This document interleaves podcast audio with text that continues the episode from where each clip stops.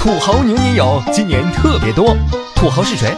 曾经土豪是个政治符号，起初他们因土地而富，是保境安民的豪强士绅。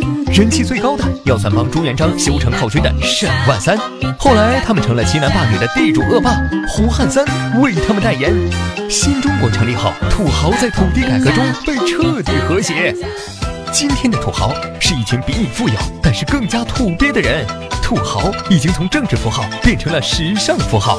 二零一三年，资产过千万的中国土豪是这样的：平均年龄三十八岁，男性占七成，平均有三辆车、四块表，每年出国二点八次，最爱去法国和美国旅游，是全球奢侈品消费的头名状元。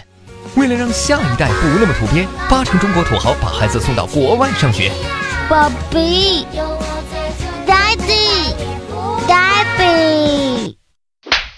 土豪喜欢什么？男土豪爱穿阿玛尼，喜欢送人驴包；女土豪爱穿香奈儿，送人也是香奈儿。他们都爱卡地亚珠宝，喜欢戴百达翡丽，用万宝龙签名。他们带着保镖进出顶级会所，座驾除了牌子响亮，排量也必须顶级。他们带嫩模出海，开直升飞机去约会，喜欢在香格里拉酒店的大床上嘿咻。他们给人当干爹，会在微信上约炮，YY 聊天室里更是一掷千金捧主播。天上人间关门后，他们有了海天盛宴，那是一个大型肉类批发市场，全方位满足土豪所需。土豪不再钟情白酒，路易十三加红茶，拉菲满杯一口闷。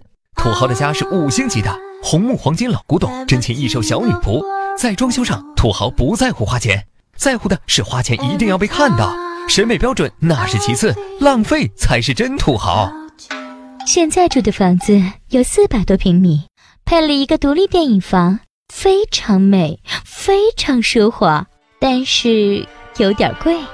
全球范围内身价超过十亿美元的富豪，中国一百一十二人，俄罗斯一百一十人，印度五十五人，日本二十二人。来自这些地区的土豪有一个共同特点，就是穷凶极恶的炫耀。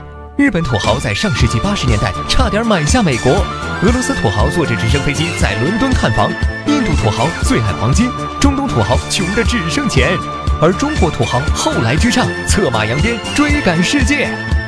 中国正在土豪化，土豪心态不只体现在个人炫富上，也体现在城市的国际化口号里。世界最大，全球第一。我们的城市被奇形怪状的建筑和千篇一律的商业中心占领，古建筑被推倒建商业街，商业街再被推倒复原古建筑。当穷怕了的中国突然富起来，炫富成为土豪获得安全感和存在感的主要途径。然而，土豪其实和屌丝一样焦虑，屌丝的焦虑来自想做土豪而不能的无力，土豪的焦虑来自只是暂时做了土豪的不安全。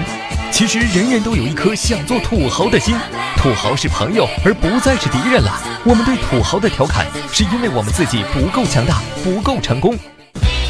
土豪不可怕，可怕的是土豪继续缺乏与财富匹配的文明，屌丝仍然没有出人头地的机会。人人都有中国梦，但中国梦一定不是个土豪梦。诸位正在打拼的少年，通过从土到豪的奋斗历程，成为一个豪而不土的人，这是多么励志的故事啊！